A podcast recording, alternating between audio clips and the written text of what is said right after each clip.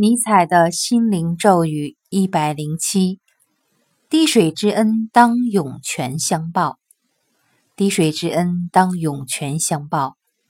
多还给对方的东西，就会成为利息，也能让对方喜悦。你能告诉对方，以前必须向他借钱的人，现在已经有能回报他这么多东西了，他也会为你而感到高兴。